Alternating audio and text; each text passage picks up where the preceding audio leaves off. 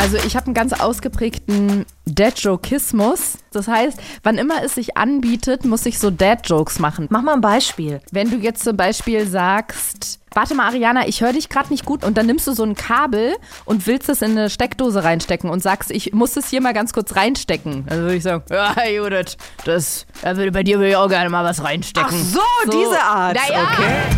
Willst du mit mir befreundet sein? Ja? Nein? Na, schauen wir mal. Diesen Monat treffen sich Ariana Barbori. Und Judith Rakers. Das ist 1 plus 1, Freundschaft auf Zeit. Ein Podcast von SWR 3. Produktion mit Vergnügen.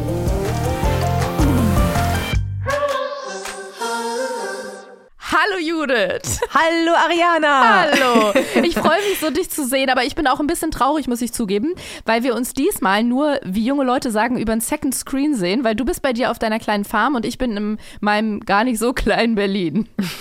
ja, stimmt. Wir sehen uns nur über den Bildschirm. Aber das ist ja das Schöne an Freundschaften, ja? Wenn sie gut sind, funktionieren sie auch auf Distanz. Ja, das stimmt. Und ich finde, eigentlich ist es ganz gut mal zum Üben, dass wir schon mal so ein bisschen reinkommen, weil wenn aus diesem wunderschönen Projekt hier eine Freundschaft zwischen uns wird, dann müssen wir eh eine Fernfreundschaft, eine Fernbeziehung führen, weil wir uns Richtig. nicht jeden Tag sehen können, was wir sonst natürlich machen würden. Gibst zu, oder? Ja, natürlich, selbstverständlich. Und weißt du was? Wir müssten dann auch tatsächlich immer genau so miteinander sprechen, also dass wir uns auch sehen können, zum Beispiel über FaceTime, ja, oder irgendwie WhatsApp mit Bild oder so, weil ich habe eine Telefonierbehinderung. Oh, okay, das ist ein, ähm, ein, ein drastisches Wort. Ja, ist es wirklich, weil ich, das ist aber schon immer so gewesen. Ich gehöre zu den wahrscheinlich wenigen Frauen, die keine langen Telefonate geführt haben mit ihren Freundinnen in den letzten Jahren und Jahrzehnten. Ich kann nicht gut mit Menschen am Telefon sprechen, die ich nicht sehe. Ich brauche das total, dass ich die Gesichtsausdrücke sehe, dass ich das einschätzen kann. Und ich muss immer lachen, weil meine beste Freundin Christine, genannt Fletschi, äh, hat die gleiche, also die, die, die gleiche Einschränkung, ja, und äh, kann das auch nicht gut. Und wir müssen beide immer lachen, wenn wir wirklich mal zum Telefonhörer greifen, weil uns, wir uns was ganz Wichtiges erzählen müssen. Und dann redet der eine ständig dem anderen rein und man redet aneinander vorbei. Und also ich brauche den persönlichen Kontakt oder mein Gegenüber als Video, sonst sind Telefongespräche mit mir extrem kurz. Aber das finde ich jetzt kurz. interessant, weil ich kenne viele Leute, also auch viele Freunde von mir, die hassen telefonieren, aber die können auch nicht gut zum Beispiel jetzt so Behörden anrufen oder bei einer Hotline, um sich über irgendwas zu beschweren oder zu sagen, dass sie den Vertrag kündigen möchten. Ist das bei dir auch so oder reduziert sich das einzig und allein darauf, dass du nicht so gut zwischenmenschlichen Kontakt am Telefon? Judith, ich muss mal ganz kurz schimpfen. Du siehst es nicht, ich habe heute meinen Hund mit und der zerlegt gerade die komplette Einrichtung hier. Balu! Nein! Hör auf damit. Okay, ähm, Ariana steht gerade auf. Ich kommentiere mal das Bild, was ich hier sehe. Geht zu ihrem Hund, macht irgendwas mit dem und kommt zurück. Was hast du jetzt gemacht? Hast du ihm was anderes gegeben? Ich habe ihm, äh, also wir sind ja noch ganz am Anfang. Ich bin eine, eine junge Hundemutter, der ist erst viereinhalb Monate alt und ich musste ihn mitnehmen, weil er, es gibt in Berlin zu wenig Kita-Plätze für Hunde. Ich habe keinen mehr bekommen. Ich habe mich zu spät beworben, deswegen muss ich den jetzt immer selber betreuen. Und wenn, wenn der nicht die ganze Zeit beschäftigt ist, wenn ich gerade irgendwas mache, wie zum Beispiel mit dir hier eine aufkeimende Freundschaft auf Band aufzeichnen, dann schnappt er sich sein Körbchen und fängt an, das zu schütteln. Also nimmt es so zwischen die Zähne und fängt an, das zu zerfleddern. Ich glaube, weil er sich so denkt, ja, wenn du gerade Spaß hast, habe ich auch Spaß, aber auf meine Art. Der Scheinwerfer hinter dir, der da steht, ja, in dem Studio, der wackelt ganz doll. Kann das sein, dass der Hund da unten dran Ja, rumknabbert du gerade? hast komplett recht. Er, Nicht, dass er das Stromkabel durchnagt, während wir hier sprechen. Kannst du ihn vielleicht mal in die Kamera halten, deinen kleinen Hund? wen soll ich in die Kamera halten? Den Hund? Äh, den Hund, ja, ich würde den so gern mal Ja, ich sehen. zeig ihn dir. Balu, komm mal her. Komm. Jetzt, wo er kommen soll, kommt er natürlich Ja, wahrscheinlich nicht. Okay, Ariana rennt gerade von rechts nach links durchs Studio.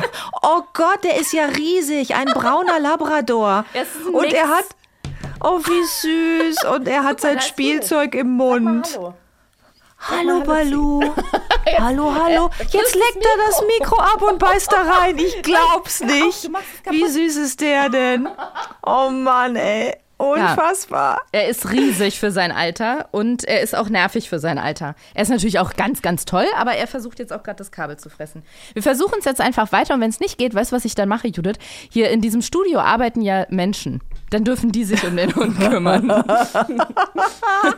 ja, du darfst den Hund mitnehmen. Wir beim NDR dürfen ja keinen Hund mit aufs Gelände nehmen. Oh, wirklich? Ist es so? Ja, ja, ist so. Wir dürfen das nicht. Ich glaube, früher war das mal möglich. Irgendwann wurde das abgeschafft. Deswegen ist es für mich zum Beispiel, ich hätte super gern einen Hund, aber es ist einfach nicht möglich. Also ich weiß einfach nicht, was ich mit dem machen soll, wenn ich dann irgendwie in Schichten bin. Der könnte sich da ja brav unter den Schreibtisch legen, ja. Aber es ist eben nicht erlaubt, den mit aufs Gelände zu nehmen. Und ich aber möchte mal, deine Illusion nicht zerstören, aber ähm, ich äh, könnte mir auch vorstellen, dass er sich nicht einfach still unter den Tisch legen würde, wenn du dir dieses Spektakel hier mal anguckst zum Beispiel. ja gut, der ist ja noch jung, ja, der ist noch in seiner natürlich. Sturm- und Drangphase. Mhm. Sag mal, aber ist das wirklich so, dass es in Berlin also Wartelisten für Hunde Kita Nein, aber es fühlt sich tatsächlich so an. Aber ich habe nämlich, deswegen war ich auch gerade so irritiert, weil du meintest, du könntest den nicht mitnehmen. Das kenne ich gar nicht mehr, vor allem in so in dieser ganzen Startup-Firmenwelt und vor allem, glaube ich, auch in Berlin und mit so Agenturen und Produktionsfirmen. Die haben meistens so alleine schon drei firmeneigene Hunde und auch alle ja. anderen sind da immer. Manchmal haben ja solche jungen Agenturen und Produktionsfirmen auch beim Fernsehen hier in Berlin mehr Hunde als MitarbeiterInnen. Deswegen wäre das, ist das da gar nicht so problematisch. Aber beim alteingesessenen NDR, wo man sich noch sieht, da kann ich mir das auch vorstellen, dass es schwierig ist. Ich wollte gerade sagen, zwischen einem Start-up-Unternehmen oh. und äh, dem NDR ist ein maximaler, eine maximale Diskrepanz, glaube ich, so vom Klima her. Und ich finde auch, also ich finde, dass Tiere das Arbeitsklima so auflockern und es bringt so viel, ja, ich weiß auch nicht, aber so viel Humor rein und so viel sofort Freundlichkeit. Irgendwie jeder freut sich, dass dann der Hund Find da ist. Auch. Ich finde, fürs Betriebsklima ist ein Hund total zuträglich. Wirklich. Judith, ich kann es nicht fassen. Während deiner Worte, während du sagst, ein Hund bringt so viel Humor und Lockerheit rein, rammelt er gerade das Sofa. Ich glaube, er entdeckt gerade seine Sexualität. Er rammelt das Sofa an? Das hat er noch nie gemacht. Er schnappt sich gerade das Sofa und fängt an, das ich sag mal, auf eine nicht jugendfreie Art zu bearbeiten. Du, ich war mal, äh, ich habe mal eine Inselreportage gemacht und mhm. da haben wir den Inselpolizisten besucht. Und der hatte einen Polizeihund und das war ein Dackel. Ja, und deswegen ist das eine totale äh, Sensation. Dieser Polizist, jeder kennt ihn mit seinem mhm. Polizistenhund im Dackel. Und während ich mit dem das Interview führte auf der Polizeistation, hat der Dackel sich an, also mein, mein Unterschenkel genommen, sich da festgeklammert und hat meinen Unterschenkel angerammelt. Ich habe im ersten Moment versucht, mir oben rum, weil ich wohl, mein Gesicht wurde ja gerade aufgenommen, nichts anmerken zu lassen. Irgendwann habe ich gesagt, der Hund rammelt meinen Fuß an. Ja. Und hat sich das wieder eine Zeitung mit vier Buchstaben äh, für eine Schlagzeile geschnappt, diesen Satz? Ja, ich, ich glaube tatsächlich, ich habe dann auf Instagram mhm. irgendwie einen Tag später einfach nur, oh, ich bin verliebt in, ich weiß gar nicht mehr, wie der Hund hieß, Walter oder so, der hat auch so einen ganz lustigen Namen und habe dann den Hund gezeigt. Äh, ich habe, glaube ich, gar nicht übers Rammeln gesprochen, weil ich äh, schon wusste, das ist ja immer alles Material ja. ne, für, die, für die Boulevardpresse. Und es war dann aber wirklich eine Schlagzeile am nächsten Tag in der Zeitung, Judith Rakers frisch verliebt, sie hat einen neuen. Und erst wow. wenn du so fünfmal geklickt hast, weißt du, diese Clickbites, diese, diese Maschinen, die einfach nur Klicks wollen, hast du erfahren, dass es sich um eine Dackelbekanntschaft gehandelt hat mhm. und nicht um einen äh, neuen Partner in meinem Leben. Also da habe ich auch schon also mit Hunden und, und Rammeln äh, meine Erfahrung gemacht. Toller Journalismus. Ja, ja. bevor Balu hier angefangen hat, ähm, sich mit dem Sofa zu verpaaren, wolltest du ja noch darauf eingehen, ob du nur Schwierigkeiten hast, so mit äh, Freunden und Freundinnen Kontakt zu halten über Telefon oder ob du auch das hast, was ich aus meinem Freundeskreis so kenne, so Behörden und so unangenehme Hotline-Anrufe zu tätigen. Wie ist es bei dir? Ja, das ist bei mir grundsätzlich immer so. Also ich gucke mhm. lieber Menschen ins Gesicht und sehe die. Ähm, und ich würde dann immer eher eine E-Mail schreiben. Mhm. Ja, oder auch eine WhatsApp. Ich bin halt jemand oder SMS, der irgendwie lieber mit Textnachrichten kommuniziert mit seinen Freunden oder eben ein Videocall. Und noch besser, man sieht sich in real life und hat irgendwie einen schönen Abend zusammen mit einem Glas Wein oder so. Das ist mir am allerliebsten. Ich weiß nicht, ob das oldschool ist, aber es ist so. Ist es bei dir gar nicht so, dass du, wenn du zum Beispiel so einen unangenehmen Anruf machen musst, wie zum Beispiel, dass du deinen Mobilfunkvertrag kündigen musst, dass du dann so das Gefühl hast, du kannst dich hinter diesem Telefonanruf verstecken, weil das habe ich manchmal, dass ich denke, es fällt mir viel leichter, jetzt so mit Nachdruck äh, mit dieser Person umzugehen, weil ich die nicht sehe und weil ich maximal den Nachnamen habe. Ehrlich? Nee, mhm. das geht mir nicht so. Nee. Ah, okay. Nee. nee, es ist auch manchmal so, wenn ich da mit Hotlines spreche, dass die dann irgendwie, wenn die meinen Namen hören, erstmal so ganz kurz still sind, weil die echt überlegen, okay, den Namen habe ich schon mal gehört, woher, woher, woher. Und dann kommt irgendwann mitten in der Beschwerde, sind Sie die aus dem Fernsehen?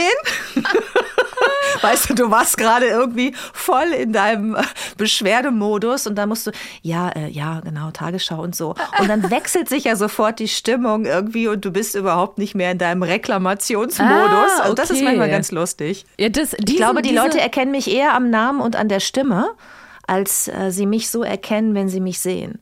Ah, Weil ich okay. glaube, in der Tagesschau, weißt du, mit diesem mhm. ähm, Make-up und dann immer die schön gestylten Haare und privat bin ich halt äh, ich meine, du hast mir jetzt auch schon mal gesehen, also ich bin da eher natürlich, habe immer einen Zopf und äh, ich glaube, dass, dass der Name und die Stimme viel mehr dazu Erkennung beiträgt als, als, als die Optik. Witzig. Ich glaub, Wie ist das mir, bei dir? Ja, ich glaube, bei mir ist es der Nachname häufig, weil ich habe das oft in so ganz absurden Situationen, als vor einer Weile, bevor der Hund kam, habe ich bei, einem, bei einer Versicherung nach einer Tierkrankenversicherung angefragt und dann habe ich das Angebot bekommen und dann stand da PS, ich liebe Ihren Podcast. Oder äh, als ich mal meinem Bank-Kundenservice äh, schreiben musste, ich glaube, ich wollte ein zweites, natürlich, ich habe so viel Geld, Judith, ich wollte ein zweites Konto eröffnen. Nee, aber ich wollte ein Privat- und ein Geschäftskonto bei der gleichen Bank oder so. Und dann haben die mir gesagt, dass es zurzeit leider nicht möglich ist, aber dass sie sich sofort meldet, weil sie das ja sehr freuen würde, nachdem sie mir so gerne bei Instagram folgt, wenn ich da auch zwei Konten hätte. Dann immer in solchen Situationen, aber dann hauptsächlich im, im Geschriebenen. Ich glaube, weil mein Nachname so, ja, ist ja doch, fällt relativ doll auf, weil es halt ein persischer Nachname ist. Und ich ja. glaube, das ist, was die Leute bei mir oft erkennen. Aber am Telefon habe ich schon so immer das Gefühl, da kann ich mich dann dahinter verstecken. Und wenn mich jemand aus dem Vertrag nicht rauslassen will, dann kann ich immer noch ein bisschen strenger und ein bisschen mit mehr Nachdruck arbeiten, wenn ich nur mit denen telefoniere, als wenn die jetzt vor mir stehen würden. Ja, kann ich verstehen. Das ist ja fast so eine, also ich habe ja vorhin gesagt, Telefonierbehinderung. Also es ist eigentlich fast ein Tick, den ich habe. Aber alle meine Freundinnen und Freunde wissen, dass ich den habe, dass ich nicht gut telefonieren kann. Hast du noch ähm, andere Ticks? Also ich habe einen ganz ausgeprägten Dead-Jokismus. Das bedeutet, ein dass was? ein ein Dead ich noch nie gehört. Ein Dad-Jokismus. Das heißt, wann immer es sich anbietet, muss ich so Dad-Jokes machen. Weißt du, das sind so Witze, die sonst so unsere Väter, also oder, oder so die Vätergeneration machen würde. So, so Schenkelklopfer-Gags. Ah, ja. Mach mal ein Beispiel. Mm, wenn du jetzt zum Beispiel sagst, Oh, ähm, warte mal, Ariana, ich höre dich gerade nicht gut. Wir haben, glaube ich, gerade technische Probleme. Ich, ähm, ich muss hier mal, und dann nimmst du so ein Kabel und willst es in eine Steckdose reinstecken und sagst, ich muss es hier mal ganz kurz reinstecken. Dann würde ich sagen, ja, Judith, das, bei dir würde ich auch gerne mal was reinstecken. Ach so, so, diese Art. Naja, okay. Also es ist so sehr flache Witze, die sehr naheliegend sind, gepaart mit bisschen Pipi-Kaka-Humor. Und ich habe so mit Anfang, Mitte 20 haben mir so ganz viele Freunde und Bekannte auch gesagt, ja, es ist bei dir echt sehr ausgeprägt, aber das wird bestimmt irgendwann mal we weggehen. Wenn du mal lange in einer festen Beziehung bist, hat sich das irgendwann mal alles gelegt. Und jetzt bin ich so, naja, Anfang 30 oder was ist 34? Ende 20. Jetzt bin ich so Ende 20 und schon ein paar Jahre in einer festen Beziehung und kann sagen, es geht nicht weg. Also ich glaube, es ist bei mir einfach genetisch ver veranlagt. Es ist genetisch verankert bei mir. Das wird nicht weggehen. Diese, diese flachen Witze und auch ein bisschen dieser Pipi-Kaka-Humor und gerne auch mal so scharf unter der Gürtellinie vorbeigeschossen. Es ist einfach bei mir, es ist Abwerkseinstellung mitgeliefert. Ja, wenn du das so sagst, genetisch, was für ein Humor Humor haben denn deine Eltern? Also die Familie, ich finde, es ist relativ aufgespalten. Die Familie meiner Mutter ist schon auch so lustig und also nee, eher so locker. Also ja, mit denen kann man auch mal so ein Späßchen machen. Aber von der Familie meines Vaters, da könnte eigentlich jedes zweite mit Familienmitglied auch Stand-up-Comedian sein, finde ich. Die sind einfach unfassbar witzig und ganz viel. Also mein Vater hat vier, vier oder fünf Geschwister, vier Geschwister, die sind fünf Kinder. Und bei denen ist es bei fast allen so, dass wenn die zum Beispiel bei einer Hotline anrufen, dass die dann auch die Hotline-Mitarbeiter oder Mitarbeiterin dann irgendwie mit anfangen, mit denen irgendwie witzige Gespräche zu führen. Also du kannst die auch schlecht auf die Menschheit loslassen. Die sind auch alle sehr einnehmende Persönlichkeiten und egal, ob es jetzt, ähm, ich habe einen Pathologen als Onkel, ich habe einen äh, Zahnarzt, ich habe eine Journalistentante, aber die könnten wirklich, finde ich, alle auch auf der Bühne stehen, weil die sehr Ach, wie lustig sind. Also mhm. genau, die Familie meines Vaters ist ist schon wirklich sehr äh, hu humorvoll veranlagt. Und äh, haben beide Eltern bei dir einen persischen Hintergrund? Nee, oder nur mein einer? Vater, genau, nur mein Vater. Okay, also das ist dann quasi die persische Familie mit diesem genau, Humor. ja. Unterscheidet sich persischer Humor grundsätzlich von, von deutschem, würdest du das sagen? Da gibt es irgendwie kulturelle Unterschiede? Ich kann das gar nicht so gut sagen, weil ich bin zwar zweisprachig aufgewachsen, aber dadurch, dass mein Vater und meine Oma und natürlich die Geschwister meines Vaters waren so der einzige persische Bezug, sage ich mal, den ich hatte oder der einzige Bezug zu Verwandten aus Afghanistan. Die anderen sind bei uns relativ auf der Welt verstreut. Deswegen habe ich jetzt nie äh, mitbekommen, wie das ist. Ich sag mal so, den Alltag in einer afghanischen Familie, das kenne ich so gar nicht. Sondern ich habe halt meine Mutter aus dem Schwabeländle und mein Vater, der in Afghanistan geboren ist und was das dann für eine Mischung ergeben hat quasi. Mm, Oder halt, wenn meine Tanten und Onkels oder meine Oma mal dabei waren. Aber wie jetzt so persischer oder af afghanischer Humor oder ob es da einen Unterschied gibt, habe ich so nie mitbekommen, weil ich selten dabei war, wenn sich wirklich Afghaninnen und Afghanen miteinander Ah, okay. unterhalten haben. Genau, außer so einmal im Jahr auf einer Hochzeit. Aber das reichte für meine Fallstudie leider nicht. Ich habe ja einen Vater mit ostwestfälischem Hintergrund, was ziemlich dramatisch ist, weil die Ostwestfalen äh, ja als sehr, ja, wie soll ich sagen, als sehr äh, stur so ein bisschen gelten und als, äh, ich will nicht sagen, als Menschen, die zum Lachen in den Keller gehen, das nicht, aber die haben so einen ganz pragmatischen, trockenen Humor. Und mein Vater hat das auch. Und das hat mich total geprägt. Also er hat neulich zum Beispiel, also der, der macht dann keine Witze in dem Sinne. Äh, der schickt zwar ständig so, äh, so, so Bildwitze auf WhatsApp. Weißt du, er hat erst das gar nicht benutzen wollen und dann hat er es benutzt mit seinen ganzen Stammtischkumpels und jetzt schicken die sich immer, kennst du diese, diese Fotos, die gerne auch mal so sexistisch sind und politisch, Äh, ja. wo dann so, so Sätzchen drunter stehen und die schickt er mir, also ich kriege acht von diesen Dingern am Tag und da könnte er sich drüber beömmeln, ja, aber so in der zwischenmenschlichen Beziehung kommt da immer eher so ein, wie soll ich sagen, ja, irgendwie so ein, so ein super trockener Spruch. Also als ich zum Beispiel jetzt im letzten Urlaub, wir haben so eine Hausboot-Tour gemacht in Masuren äh, auf den Seen. Äh, meine Eltern hatten so ein kleines Hausbötchen und ich hatte mit meinem Lebenspartner auch ein kleines Hausbötchen. Und ähm, dann habe ich auch geschrieben auf dem Boot, an meinem neuen Buch, äh, mein, also ein Kochbuch. Es ging wieder um Gartenthemen. Und dann kam mein Vater und saß da immer nur so neben und, und, und guckte mich an und sagte, was machst du denn da die ganze Zeit? Ich so, ja, ich schreibe wieder. Ja, ist das wieder deine Gartengeschichte da? Sage ich, ja, genau. Und dann guckt er so und dann schüttelt er mit dem Kopf und sagt, Mann, Mann, Mann, ich bin so froh, dass du auch noch einen vernünftigen Job hast mit dem Fernsehen. Oh. Sonst würde ich mich wirklich fragen, was ich mir da für eine Kräuterhexe rangezogen habe. Aber war das ein, sollte das ein Witz sein? Na, ja, Das finde ich schon total ist das, Er gemein. Mhm. meint das humorvoll. Und ich vor allen Dingen, ich muss dann immer so lachen, weil mich das total triggert, dieses Trockene, weil ich ja auch weiß, dass er das total liebevoll meint, aber dass es immer einen wahren Kern hat. Und dann, also ich, ich muss ganz oft einfach grinsen und lachen, wenn er sowas Trockenes raushaut. Ah, Das okay. ist einfach, ja. Aber wenn du drüber Aber ich bin auch bei ihm aufgewachsen, Ja. alleinerziehender Vater und so. Es ist eine, eine, eine besondere Beziehung zwischen uns. Ich glaube, der kann nichts zu mir sagen, wo ich wirklich beleidigt wäre oder so. Nee. Aber kann er andersrum, wenn dir das nicht zu persönlich ist, ähm, was Nettes, Liebevolles sagen? Oder, ähm, Total. Ja, okay. Ja, okay. total. Nein, der kann ganz liebevoll sein und äh, also ich wüsste, und das ist, finde ich, irgendwie das, was man als, als, als Kind auch braucht, glaube ich, als, als, als junger Mensch. Ich weiß genau, ich könnte den anrufen nachts um drei aus dem Bett klingeln und könnte sagen, Papa, ich kann dir nicht sagen, warum, aber du musst dir jetzt deine Badehose einpacken und du musst äh, zur Ostsee fahren und du musst an genau der Stelle ins Wasser gehen und du musst schwimmen und du musst bitte in den USA an genau der und der Stelle ankommen. Mach das bitte für mich. Er wird's tun. Oh, okay. Weißt du? Ja. Und das ist irgendwie so dieses Gefühl, glaube ich, was du brauchst, dass du ähm, so den Fels in der Brandung hast. Mhm. Ich glaube, es reicht sogar, wenn das ein Elternteil ist. Aber ich glaube, wenn man das nicht hat, irgendwie niemanden, auf den man sich wirklich verlassen kann in der Form, dann Mhm. ist es schwierig, weißt du, wenn man so lost ist. Aber wenn da so einer ist, der dir Halt gibt und das Gefühl gibt, egal was ist, ich stehe zu dir und, und mache alles, dann, äh, dann ist alles gut. Ja. Und das habt ihr so ein Verhältnis zueinander? Total. Oh, wie ja, schön. Total. Das ist wirklich schön. Und ich glaube, er hat mich auch durch seine Erziehung vor weiteren Ticks bewahrt.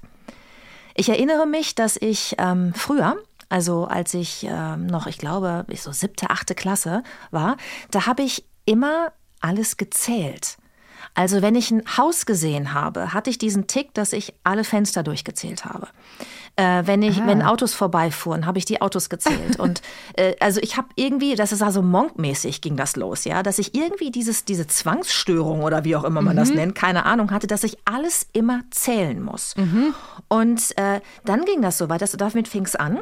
Und ein paar Wochen später hatte ich das Gefühl, ich muss immer an einer, ich hatte einen relativ langen Weg von der Bushaltestelle nach Hause, immer so 20 Minuten Fußweg. Und da stand auf der anderen Straßenseite immer so ein Wasserhydrant.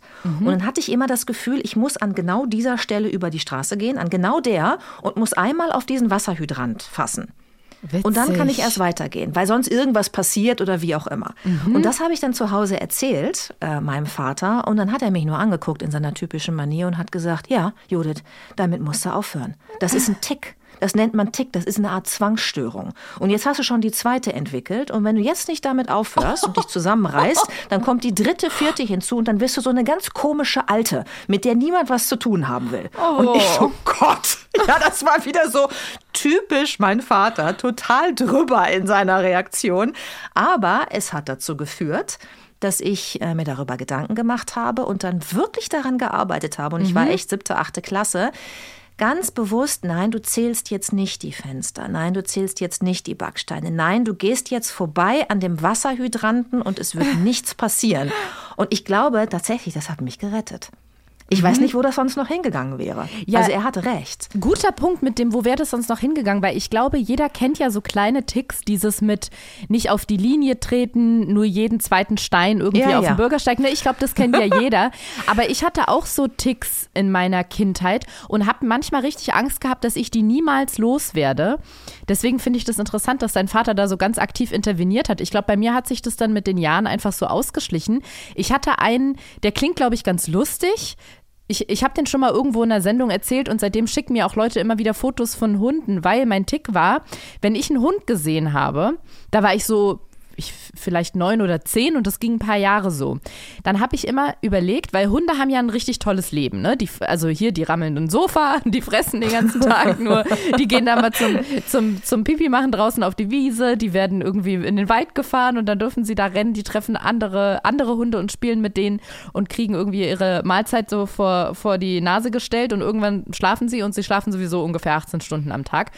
Und das ist ja so ein ganz tolles, unbeschwertes, sorgloses Leben. Und ich liebe aber gleichzeitig auch Hunde äh, und finde die einfach, ja, ich finde nur einfach, äh, sind mit die tollsten Tiere, neben Pferden natürlich.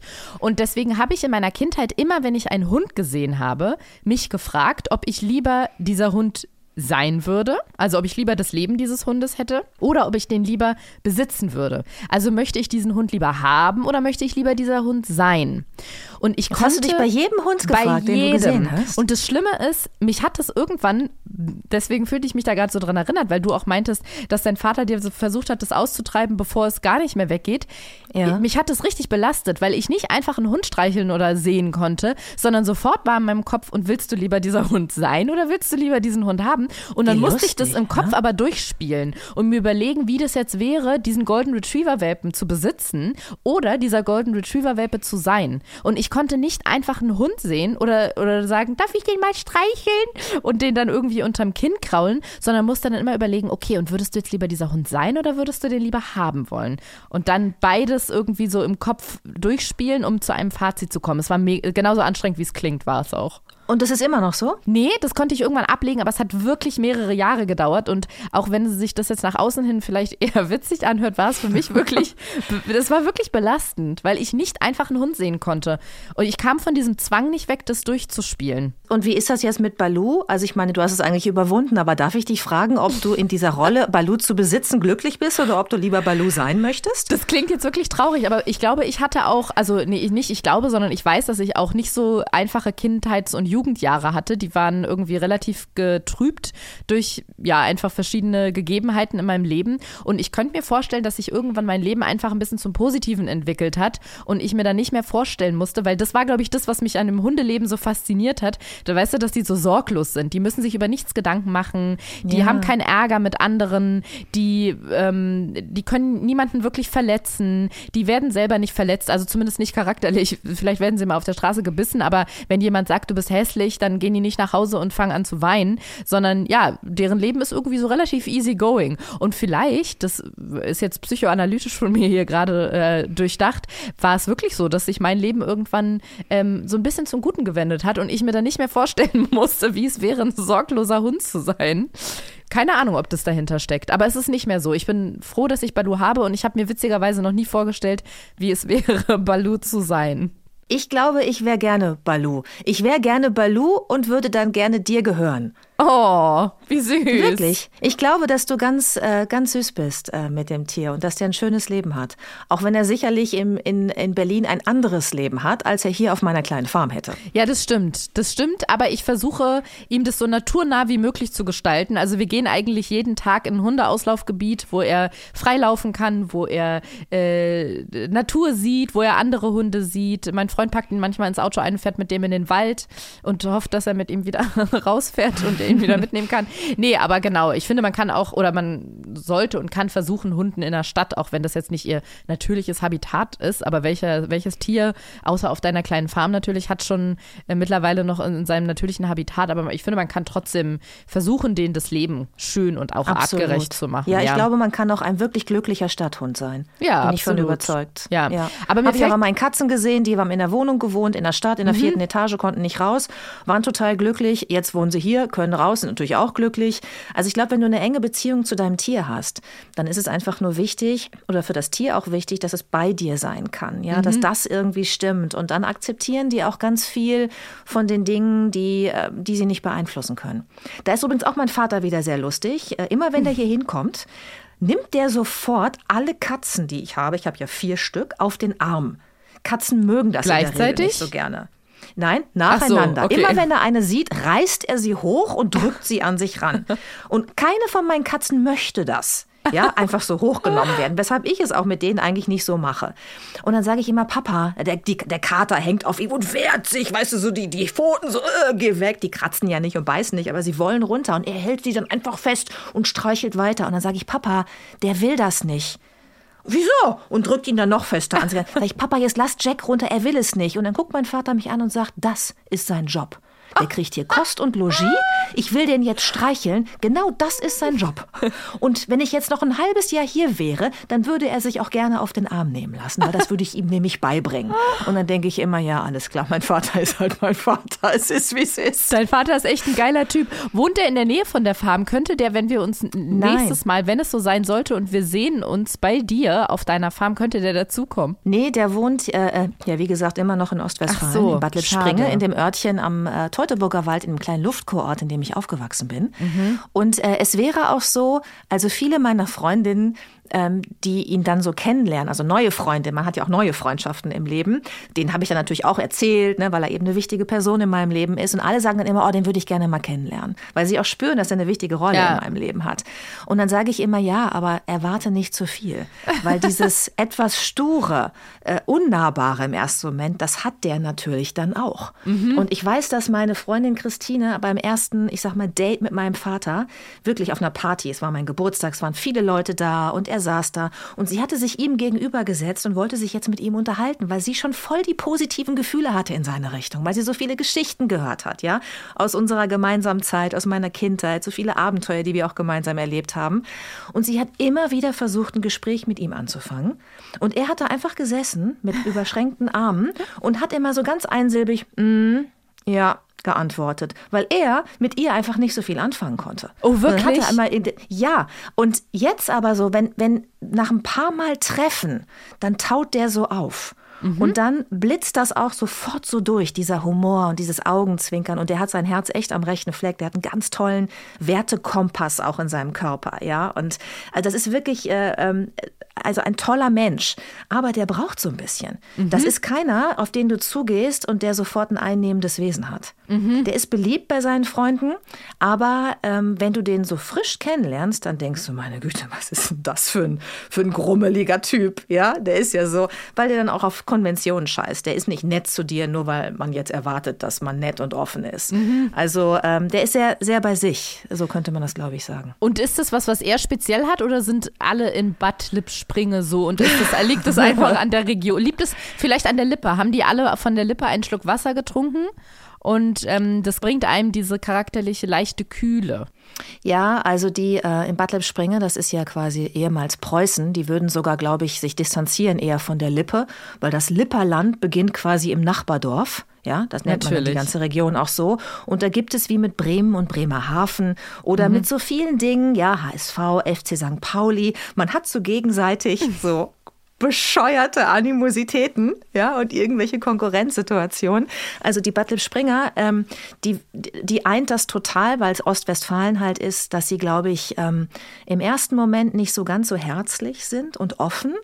Aber wenn du sie dann hast, also wenn du eine Freundschaft aufgebaut hast, dann sind sie total treu und, und machen echt alles füreinander. Mhm. Also es ist ja, man sagt ja immer in Köln, weißt du, da ist ein bisschen wie die Hamburger auch. In Köln ist es ja so, du gehst abends irgendwie in ein Restaurant, auf eine Party und eine fremde Frau steht neben dir, hatte ich schon total oft die Situation und du guckst irgendwie und sagst, sie willst du meinen Lippenstift oder mhm.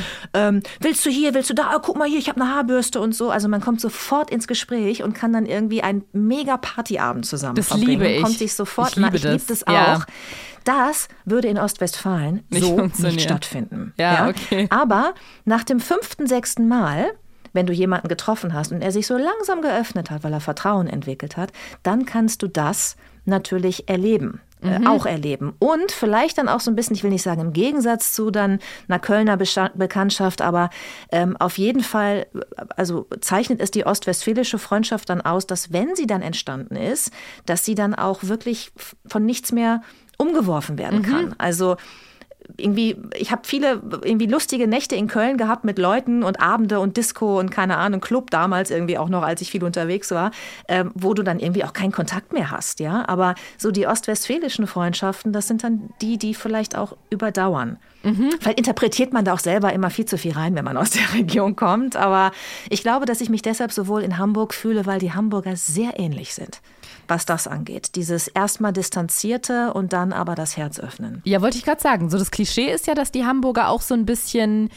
wie sagt man immer, wenn man in Hamburg Moin Moin sagt, gilt man schon als Schnacker, dass man schon zu viel ja. redet, ne? Ja, genau. Richtig. So ein bisschen so, ja, so etwas kühler und für sich sein. Ja, sehr ähnlich, das stimmt. Ich, für, für ja. mich ist es immer was, was mich so ein bisschen abschreckt, weil ich, ich habe überhaupt gar kein Problem damit, auf Leute zuzugehen. Und das, was du gerade beschrieben hast, ich äh, ordne das auch so dem Rheinland und so der Kölner Region zu, dass man so sofort ähm, so offenherzig ist und sich quasi nach zwei Minuten schon in die Arme fallen kann und äh, eine Freundschaft fürs Leben knüpfen kann. Aber wenn ich merke, dass mein Gegenüber so ein bisschen vorsichtig ist, dann fehlt mir so ein bisschen so der Mut, habe ich das Gefühl. Dann kann ich mhm. den Motor nicht so richtig anschmeißen. Also wenn mein Gegenüber so ein bisschen kühler und ein bisschen ist und so ein bisschen Distanz aufbaut, dann fällt es mir auch ganz schwer, so auf die Person zuzugehen. Und dann bin ich auch immer so ein bisschen zurückhaltend. Und ich glaube, dass sich dann am Ende eher so die Wege wieder äh, trennen würden. Weil ich brauche ja. immer schon so ein bisschen dass ich merke, da kommt so ein bisschen Herzlichkeit kommt da auch rüber geschwappt. So, weißt du, dass jemand mir so die Hand quasi hinhält, die ich dann, ich ja. kann sie schon nehmen. Das, das kriege ich hin, ich kann eine Hand nehmen, aber dazu muss jemand sie mir auch schon so wenigstens in die Richtung halten. Das stimmt, das ist natürlich viel einfacher, ne, wenn das passiert und man hat sofort einen Draht miteinander. Ähm, ich glaube auch tatsächlich, dass diese, ähm, dieses Aufwachsen in Ostwestfalen, auch mit diesem spe sehr speziellen alleinerziehenden Vater, dass das vielleicht auch dazu geführt hat, warum ich am Ende ähm, so gerne Reportagen mache mhm. äh, in Norddeutschland. Also ich habe ja die ganzen Inseln besucht und ähm, zum Beispiel die Friesen, ja, die gelten ja auch als erstmal sehr verschlossen Fremden gegenüber und die Norddeutschen und äh, also es sind ja sowieso ein bisschen kühler. Ähm, ich habe da so viele Bekanntschaften gehabt, auch beruflicher Art, mit Seemännern, mit Fischern, die wirklich verschlossen waren, wo du gar nicht rangekommen bist am Anfang. Und ich glaube, dass meine, meine Kindheit mir da einfach so ein bisschen so dieses mitgegeben hat, so lass dich davon nicht abschrecken, ne, von dieser mhm. rauen Schale. Bleib einfach da, zeig dem anderen, wer du bist, dass du es ernst meinst, dass du es ehrlich meinst, ne, dass du die Person siehst. Und dann wird das schon irgendwann aufbrechen. Mhm. Und so war es auch, immer. Mhm. Und äh, deswegen bin ich eigentlich ganz dankbar, dass ich es, dass ich es nicht so leicht hatte, vielleicht in, in der Kindheit, was, was das angeht, zwischenmenschlich. Weil ich glaube, dann ist man, wenn man Köln gewohnt ist und dieses, ja, das Rheinland, weißt du, und dieses, dieses freundliche Aufeinander zugehen immer und ständig, dann ist es bestimmt ein Kulturschock, wenn du dann irgendwie vor so einem Führer stehst vor so einem Friesen, wo du nicht rankommst. Ne? Ja. Der dich auch so anguckt nach dem Motto, Schätzchen, egal was du jetzt hier abfackelst, ich mach mein Herz nicht auf. Aber irgendwann dann eben doch. Ja, okay. Vielleicht muss ich mal ins Ostwestfalen-Training, ins, ins Ostwestfalen-Bootcamp dafür. Das, äh, wobei ich nicht das Gefühl habe, dass du irgendwelche Schwierigkeiten hast, auf Menschen zuzugehen. Also mit uns beiden hat es ja auch von Anfang an, finde ich, echt gut geklappt. Ja, ich finde, du bist aber auch eine super herzliche Person. Also wirklich. Ja, das stimmt. Ich Also- bin äh, etwas untypisch für eine Ostwestfälin, Ja, was das angeht. sehr offenherzig für eine Ostwestfälin wahrscheinlich. Das stimmt. Als wir jetzt gerade so über so verschiedene Regionen und die Eigenheiten gesprochen haben, äh, hab, ich musste irgendwie an Fußball denken, weil du auch so bei Rivalitäten warst und habe mich gefragt, ob du von irgendwas Fan bist. Aber jetzt gar nicht auf Fußball bezogen, sondern auf irgendwas. Also natürlich so Landleben und Farming, das ist deins. Aber gibt es sonst noch irgendwas, wo du sagst, ja, da bist du richtig Fan von? Nee, komischerweise nicht. Also ich habe schon damals äh, so zu Bravo-Zeiten, ne, als irgendwie alle meine Freunde die Starschnitte hatten und irgendwelche Kalender und auf Konzerte gegangen sind, irgendwie hatte ich das nie. Also ich hatte dann auch einen Starschnitt, ich glaube von Michael Jackson von seiner Bad Tour. Äh, Das war, glaube ich, 86 oder 87, jetzt schon sehr lange her. Ich glaube, da hatte ich auch, äh, also so, äh, aber eigentlich so, weil alle das dann hatten. Ich dachte, ich muss auch sowas haben. Ich habe das, ähm, ich habe das irgendwie nie so gehabt, dass ich auch so jemandem, so jemanden aus der Ferne angehimmelt hätte oder so. Ja, nee. Aber ich habe schon oft gehabt, dass ich zum Beispiel bei, durch meine Tätigkeit bei 3 nach 9 auf, ähm, auf Menschen gestoßen bin, die ich toll fand, ne? an denen ich hochgeguckt habe und wo ich dachte so, oh, dieses bestimmt, ne? das könnte bestimmt nicht eine Freundin werden, aber da habe ich bestimmt einen Draht und bin da auch schon echt öf öfter mal dann so enttäuscht worden. Oh, wirklich? Dass ich dachte so, boah, ich hatte ein völlig anderes Bild von dieser Person und wie unangenehm ist sie oder er hinter den Kulissen. Ne? Das ist, ähm, ja. Also da ich mir nicht vorstellen kann, dass du jetzt eine von den negativen Erfahrungen erzählen würdest, frage ich dich lieber, erinnerst du dich noch an eine Begegnung an, mit irgendjemandem, wo du vorher gedacht hast, ja weiß ich nicht, die würdest du super gerne mal kennenlernen oder du kannst dir gar nicht vorstellen, mal vor dieser Person zu stehen und hast die dann wirklich getroffen? Nee, das wechselt auch immer wieder. Also ich finde dann äh, zu bestimmten Zeiten auch immer wieder andere Menschen total interessant. Und was ich auch gelernt habe durch meine Tätigkeit bei der Talkshow ist, dass gerade die Leute, von denen du nicht erwartest, dass sie total interessant sein könnten und dich diese Begegnung auch beeindruckt, dass es, dass es ganz oft die sind, über die du vorher gar nicht so nachgedacht hast. Ja, also ähm, ich, ich weiß nicht, das ist, ich, als ich studiert habe damals, da war das auch immer so, wenn irgendwie so die Themen vergeben wurden für Referate, dann wollten immer alle irgendwie diese Themen, die so ganz gut klangen und haben sich drum gekloppt. Und dann hast du irgendwie so ein Thema bekommen, mit dem du gar nichts anfangen konntest und hast gedacht, scheiße, ey, jetzt muss ich mich damit irgendwie ein Semester beschäftigen. Und am Ende hat sich herausgestellt, dass genau dieses Thema aber total interessante Aspekte hatte. Und das, finde ich, ist mit bei Menschen genauso. Du liest manchmal Namen, die sagen dir nichts, du hast keine Verbindung, du hast kein Gefühl, du hast auch deswegen auch nicht so eine wahnsinnige Vorfreude. Und dann hast du eine Begegnung und es macht Bang. Ja, das stimmt. Und ähm, es geht dir doch sicherlich auch so, oder? ja, wie warst du eigentlich in der Schule, fällt mir gerade ein. Ich war, ähm, also ich war, ich war in, in ein, also ich war in Mathe wahnsinnig Judith, hau schlecht. raus, hau raus. Ich war, ich, äh, ich konnte Deutsch unglaublich gut. Ja. Ähm, und ich konnte Mathe unglaublich schlecht. Mhm. Deswegen äh, war das eine extreme Diskrepanz. Also ich war insgesamt eine sehr gute Schülerin. Ähm, und auf meinem Zeugnis waren dann am Ende ähm, echt so Einsen und Zweien, keine drei, keine vier, aber nur fünf in Mathe. Weißt du, so, so war das. Also ich bin wirklich, mein Talent liegt gar nicht im Zahlenbereich und im Mathematischen. Null. Da bin ich wirklich, also ich habe heute noch Albträume und ich bin 46 Jahre alt. Ich habe heute noch Albträume, dass ich eine Mathe-Klausur nachschreiben muss. Wirklich. Oh, krass, Ich wache wirklich? Schweiß, wirklich, das hat mich traumatisiert. Und ich war mal bei einem Radiointerview und die wollten mich irgendwie, glaube ich, positiv überraschen und hatten meine ehemalige Mathelehrerin Nein. zugeschaltet als Überraschung. Nein. Frau Stutt. Wie Wirklich. kam sie denn aber Und auf deine Mathelehrerin? ja, irgendwie, weil die, die hatten recherchiert, in welcher Schule ich war, hatten, äh, wollten das auch gar nicht mich traumatisieren. Die hatten einfach nur irgendeine ehemalige Lehrerin. Es war aber leider meine Mathelehrerin. Und dann wurde die auf dieses Mischpult geschaltet. Ich konnte nicht mehr sprechen.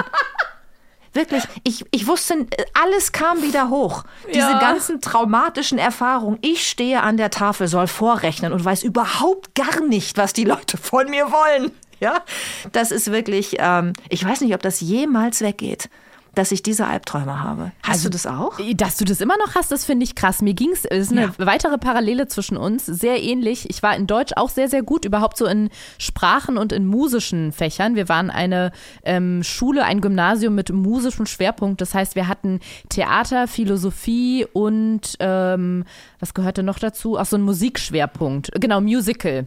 Und all, diese, in all diesen Fächern ja. war ich genau. Und ich war auch sehr gut da drin, in Sprachen und in Philosophie und halt alles, was genauso um Darstellen des Spiels und so zu tun hatte. Wo ich ganz schlecht drin war, war in den grundlegenden Naturwissenschaften. Mathe war das. Allerschlimmste, aber auch Guck so mal. Physik oder Biologie. Obwohl mein Vater Physikdozent und Physikprofessor war, ich konnte, also das ein, die einzige Physikstunde, mit der ich was anfangen konnte, war die, als unser Lehrer das Licht im Klassenzimmer ausgemacht hat, so zwei Elektroden an eine ähm, eingelegte Gurke angeschlossen hat und dann die Gurke im Dunkeln mit Strom zum Leuchten gebracht hat. Das Boah, war mein, das hätte ich geliebt. Das war mein Highlight. Das war meine Sternstunde in, in meiner Schullaufbahn, zumindest was Physik Mega. betrifft. Ja, fand ich auch. Fand ich toll. Also da habe ich mal kurz richtig gut aufgepasst. Ansonsten konnte ich wirklich so alles in Physik jetzt ja auch super viel um Zahlen.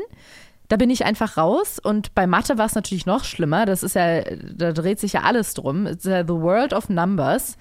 Und ich habe irgendwann, wir konnten in der zwölften, glaube ich, Mathe abwählen oder du konntest dir die Fächer so ja. zusammenstellen, genau, ja, dass ja, du Mathe genau. nicht mehr im Plan hattest. Mhm. Das habe ich so gemacht. Und dann hatten wir noch eine Klausur. Ich hatte auch immer eine 5 in Mathe und ich, mich hat mal einmal mein, ich glaube, das war mein Englischlehrer, der auch gleichzeitig mein Deutschlehrer war, der ist völlig geschockt auf mich zugegangen, fassungslos und meinte, Ariana, die Zeugnisse, wir, wir, wir, gerade werden die Zeugnisse gedruckt. Ich habe gerade dein Zeugnis im Lehrerzimmer gesehen. Du bist ja ganz schlecht in den anderen Fächern. Der war völlig fassungslos und ich meinte dann, ja, wie, was überrascht sie denn daran? Und er so, ich dachte, du hast in allen Fächern eine Eins, so wie in Englisch. Englisch. Der war total fassungslos, aber das ist das Jekyll und Hyde-mäßige bei mir. Ich habe da irgendwie ja. so eine gespaltene Persönlichkeit gehabt, dass ich in den einen Fächern, vor allem da, wo mein Interesse sehr groß war, war ich super gut und in den anderen halt wirklich, ich hatte da auch kein großes Interesse daran, in Mathe aus der 5 irgendwie eine bessere Note zu machen. Und als ich dann meine letzte Klausur geschrieben habe, dachte ich, Jetzt denke ich mir mal was Spezielles aus. Jetzt schreibe ich mal was für euch. Das kann ich nämlich viel besser. Da habe ich einfach einen Aufsatz geschrieben mit der Überschrift, warum die Mathematik und ich nie Freunde werden. Heutzutage würde man sagen, warum Mathematik und ich nie FreundInnen werden. Und habe ähm, einen Aufsatz geschrieben über ein paar Seiten, warum ich über die Jahre hinweg das Interesse an Mathe verloren habe und auch so schlecht geworden bin und womit es zu tun haben könnte und warum ich aber auch der Meinung bin, dass die Wissensvermittlung nicht so optimal vonstatten geht und warum ich aber auch glaube, dass der Großteil von dem, was uns dabei gebracht wird, uns später im, im alltäglichen Leben überhaupt nichts bringt. Ja, und das dadurch, dass ich keine einzige Aufgabe gelöst hatte, war es natürlich automatisch eine 6, glaube ich, oder vielleicht, weil ich irgendwie das Datum richtig hatte, eine 5. und musste dann mal natürlich meinem Mathelehrer, dem Fachbereichsleiter und dem Direktor vorgelegt werden. Und alle drei haben aber noch netterweise so Kommentare an den Rand geschrieben. Ich habe die Klausur irgendwo, ich muss die mal raussuchen. Oh, und haben, ich, kannst du mir die mal, das würde ich so gerne ich. lesen. Ich schreibe sie mal auf, Klausur raussuchen. Bitte. Ähm, ich weiß nicht, ob es, ähm, ob es aus literarischer Sicht jetzt so ein Highlight ist. Jetzt, ähm, warte, wie, wie viele Jahre ist das jetzt her? 15? Echt? So lange? Ja, das, oh Gott, es kommt hin. 15 Jahre ist das jetzt her. Aber ich hatte damals so auch das Gefühl, das Schreiben und der Umgang mit Worten, der liegt mir doch viel mehr. Was soll ich mir jetzt hier noch einen abbrechen? Es bleibt doch eh eine 5. Aber ja, die haben dann noch alle drei da ihren, ähm, ihren, ihren kleinen Text runtergesetzt und haben mir dann alles Gute für die Zukunft gewünscht. Oh Mann, das ja. ist aber eine krasse Geschichte. Ich finde das super. Ich weiß nur, wenn ich damals so gehadert habe, weil ich es nicht in meinen Kopf bekommen habe und irgendwie alles überhaupt nicht verstanden habe, weil meine Gehirnstrukturen offenbar dafür nicht mhm. gemacht sind. Ähm, mein Vater hat dann, der hat ja auch noch nicht gesagt, du musst jetzt irgendwie lernen. Der hat dann immer gesagt, das musst du alles nicht wissen alles nach der sechsten Klasse musst du nicht mehr wissen. Das braucht man in seinem späteren Leben auch nicht mehr. Ja, ich habe das nie wieder gebraucht. Und das hat mich natürlich wahnsinnig motiviert, ja, mich darauf okay. einzulassen. Wobei er natürlich recht hat. Ja. Ne? Ich frage mich immer, so einfache Sachen, die man wirklich braucht, irgendwie Prozentrechnung oder so, ja, das ist irgendwie total vernachlässigt worden oder irgendwie äh, mhm. vielleicht auch mal ein praktischer Angang, ja, was, was Steuern angeht, Recht oder irgendwie, äh, was äh, vielleicht auch Budgetverwaltung angeht. Wenn du ein Einkommen hast, wofür du die bestimmten Dinge ausgeben mhm. kannst, ohne Schwierigkeiten zu bekommen. Weißt du, so lebensnahe Sachen, die mit Steuer. Zahlen zu tun haben. Ja, dass äh, irgendwie mal eine Unternehmensgründung durchspielen mhm. oder so. Das fände ich wäre ja mal was, ja. wo dann auch die Schüler Innen lernen würden, ähm, wie sie die Zahlen überhaupt mit ihrem praktischen Leben dann irgendwann mal verknüpfen, dass es nicht nur so theoretische Gebilde sind, die da an Tafeln stehen. Aber also zumindest in unserer Schulzeit hat das alles nicht stattgefunden. Ja, ich glaube, was ein Highlight für ganz, ganz viele ist, also wirklich generationenübergreifend ist, dass in der Schule doch immer, egal welcher Schulzweig, welche, also egal ob jetzt Grund, Haupt, Realschule oder Gymnasium, es fiel immer der Satz, das müsst ihr auch so können, ihr habt nicht immer einen Taschenrechner Taschenrechner zur Hand und heute jeder theoretisch mit vier Taschenrechnern rumläuft. Er hat das Handy irgendwie, dann hat man ja, noch einen Laptop, richtig. dann noch ein iPad mit Google. Also ich glaube, das ist mittlerweile kein Problem. Aber was mich wirklich teilweise sehr frustriert, obwohl ich, ich habe kein schulfähiges, äh, also kein schulpflichtiges Kind. Ich habe noch überhaupt gar kein Kind, außer Balu, aber der zählt nicht so richtig. Aber trotzdem finde ich es unfassbar, dass man es nicht hinkriegt, bestimmte Sachen ähm, rund um die Schule zu reformieren, wie zum Beispiel den Schulbeginn, dass so viele Studien mittlerweile draußen sind, dass das für die Kinder einfach wahnsinnig schwierig ist, um 8 Uhr sich da hinzusetzen und sich Mathe einzuprügeln. Das wird dann oft ja, so Wahnsinn. verglichen mit, mhm. als wenn wir Erwachsenen um 6 Uhr ein Meeting hätten und dass die unmöglich so lernen können. Das heißt, die Studien sind schon alle draußen und alle wissen irgendwie von diesen wissenschaftlichen Erkenntnissen. Aber keiner kriegt das hin, dass das reformiert wird und dass man sagt, okay, Schule beginnt jetzt ab neun, weil unsere Kinder sonst einfach nicht vernünftig lernen können. Ich glaube, in vielen skandinavischen Ländern, da haben die das schon angepasst. Aber ich will gar nicht so auf Deutschland rumhacken und sagen, ja, bei uns ist alles so schlecht, unsere Bahn und die Schulen. Aber da frage ich mich immer, woran das liegt, warum die, ja, Politik ist es am Ende da so langsam ist und nicht ins Handeln kommt, sowas umzusetzen. Da haben ja wir schon drunter gelitten. Also ich weiß noch, ich fand das furchtbar. Und nicht nur, weil ich, ich war zwar auch Langschläferin, aber nicht nur deswegen, sondern es ist wirklich einfach schwierig. Um 8 Uhr ist, wenn man ein Spätaufsteher ist, mitten in der Nacht, um 8 Uhr sich da hinzusetzen und irgendwie Wurzel ziehen zu lernen. Ich habe das so gefeiert, wenn ich äh, in die erste Stunde kam und es wurde ein Film gezeigt. Ja. Weißt du, dann wurde ja damals noch oder mit so einem Dia-Projektor, dann der wurden die Vorhänge zugezogen, ja, ja, und dann wurde der, das Licht abgedunkelt und dann konntest du noch mal so, also hoffentlich hat es dann der Lehrer nicht gemerkt, ja oder die Lehrerin, dann konntest du noch mal so die Augen zumachen, das stimmt, ja, und noch mal so so leicht einnicken. Ähm, aber ich musste mich dann immer wahnsinnig zusammenreißen, irgendwie, wenn das Licht wieder angemacht äh, wurde, dann wieder zu funktionieren. Manchmal denke ich, in der Tagesschau Nachtschicht ist es auch so, weißt du, du fährst so total runter und ja. dann ist plötzlich das Studiolicht an und du hast irgendwie eine Sendung zu lesen. Das erinnert mich immer an diese ersten Stunden mit irgendwelchen Biofilmen, wo wir uns über Konrad Lorenzen irgendwelche hinterher rennenden Enten angucken mussten, morgens um 8 Uhr. Keine Ahnung. Aber äh, ich finde, du hast vollkommen recht. Äh, wenn es etwas später anfangen würde, zumindest mir hätte es geholfen. Ich bin aber auch jemand, der gerne abends arbeitet und auch nachts mhm. arbeitet. Ich bin ja. ein Kreativer und äh, es fließt irgendwie mehr aus mir raus. Ist das bei dir auch so? Ja, absolut. Wann, weiß, wann stehst du so normalerweise auf? Du musst wahrscheinlich früh rausgehen, einfach weil deine Tiere auch was zu fressen brauchen, oder? Ja, nee, also es ist bei mir, ich habe überhaupt keinen Rhythmus, weil ich ja seit mhm. 18 Jahren im Schichtdienst arbeite bei der Tagesschau. Und äh, jetzt hatte ich zum Beispiel gerade ähm, Nachtschicht, also ich habe bis heute Morgen um äh, 6 Uhr gearbeitet, mhm. ähm, von 22.15 Uhr an, die ganze Nacht durch. Und davor, den Tag, hatte ich Frühschicht. Dann bin ich um drei Uhr mm. aufgestanden und hatte um 10 Uhr dann bei der Tagesschau Feierabend. Ich mache ja auch noch andere Sachen dann nachmittags. Aber das heißt, ich habe überhaupt keinen Rhythmus. Und weil wir ja auch am Samstag und Sonntags und Feiertags ja arbeiten, sind ja ganz normale Arbeitstage für uns mhm. im Nachrichtengeschäft, ähm, habe ich überhaupt keinen Rhythmus. Mhm. Aber wenn ich mal eine Woche Urlaub habe, ja, oder zwei am besten, dass ich das so ein bisschen einstellen kann, dann habe ich immer das Gefühl, dass man so nach einer Woche vielleicht zu dem zurückfindet, was so natürlich wäre für einen. Mhm. Und da ist es immer so, dass ich eigentlich ähm, gerne bis 10 Uhr tatsächlich schlafe und dafür aber gerne bis äh, 1 Uhr, 2 Uhr nachts wach bin. Das mhm. wäre, glaube ich, so mein ganz natürlicher Rhythmus, wenn ich keine gesellschaftlichen Konventionen oder berufliche Zwänge hätte. Also mir geht es auch so, dass ich abends irgendwie viel besser denken kann und viel kreativer bin. Für mich war es die Hölle, als ich in meiner Radiozeit fünf Jahre um 3.30 Uhr aufstehen musste. Das war so furchtbar. Ich habe mich am Anfang noch richtig geweigert, früh ins Bett zu gehen, weil ich lag dann teilweise so um 21 Uhr abends im Bett und wenn es Sommer war, dann habe ich im Hof Kinderspielen gehört, die vielleicht zehn waren. Das heißt, ich lag im Bett, während zehnjährige Kinder mit Wasserpistolen mhm. sich im Garten gejagt haben. Ich dachte, irgendwas läuft hier gerade falsch. Und ich konnte dann auch nicht einschlafen. Und also das war bis zum Ende, diese, dieser Satz von wegen, irgendwann gewöhnt man sich dran, das stimmt einfach nicht. Ich habe mich nie dran gewöhnt. Das war immer die Hölle, um 3.30 Uhr aufzustehen. Und ich bin auch froh, dass ich nicht mehr machen muss. Und ich muss auch sagen, dass, dass ich selbstständig bin, liegt auch teilweise daran, dass ich selber bestimmen möchte, wann ich arbeite und wann nicht, weil das war für mich wirklich eins der schlimmsten Dinge, dass jemand anderes mir vorschreiben konnte, wann ich arbeiten muss, dass ich Montag bis Freitag, in dem Fall halt um kurz vor fünf, da im Sender sein musste und ich muss da sein. Und wenn ich nicht kommen kann, mhm. dann muss ich mich krank schreiben und zu spät kommen geht nicht und äh, einfach nicht da sein äh, erst recht nicht. Ähm, ja, das war ganz, das war ganz schlimm. Ich, ich stocke gerade, Judith, weil mir wird hier gerade ein ominöser gelber Umschlag reingereicht. Oh, ja, wir bekommen eine Aufgabe. Wir bekommen eine toll. Aufgabe. Ich Wobei wir brauchen das immer gar nicht, ne? Diese, diese kleinen Geschichten, die uns reingereicht werden, weil wir so viele Themen haben.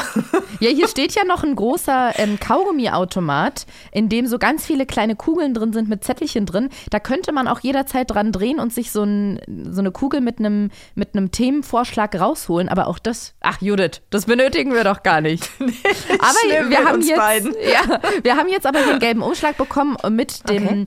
ähm, Zettel drauf äh, oder mit dem Zettel drin. Da steht drauf Listen schreiben. Ariana liebt Listen. Das stimmt. Ach, du auch? Ja. Bist du auch so ein Ordnungsfreak? E, total. Ja. Es total. gibt mir auch irgendwie Halt und Struktur. Also wenn ich zum genau. Beispiel weiß, also es sind die ganz einfachsten Dinge. Wenn ich einkaufen gehe, ich sehe das bei meinem Freund oft, der fragt dann so, ruft von oben so runter, brauchst du irgendwas? Und dann werfe ich ihm drei Dinge zu, er braucht selber auch noch vier, dann geht er einkaufen, kommt zurück und hat die Hälfte von dem, was er mitbringen sollte, vergessen, aber drei andere Dinge mitgebracht, die kein Mensch braucht. Und ich finde sowas ganz schlimm, nicht nur wenn andere das machen, sondern auch wenn mir das passiert, weil dann ärgere ich mich ja, muss nochmal los, äh, habe aber vielleicht keine Zeit, nochmal loszugehen. Und deswegen, ich finde, Listen bringen ganz viel Ordnung ins Leben. Ich habe auch so eine Liste, die benutze ich einfach immer wieder. Das ist eine Packliste, eine universelle Packliste und die heißt auch Packliste.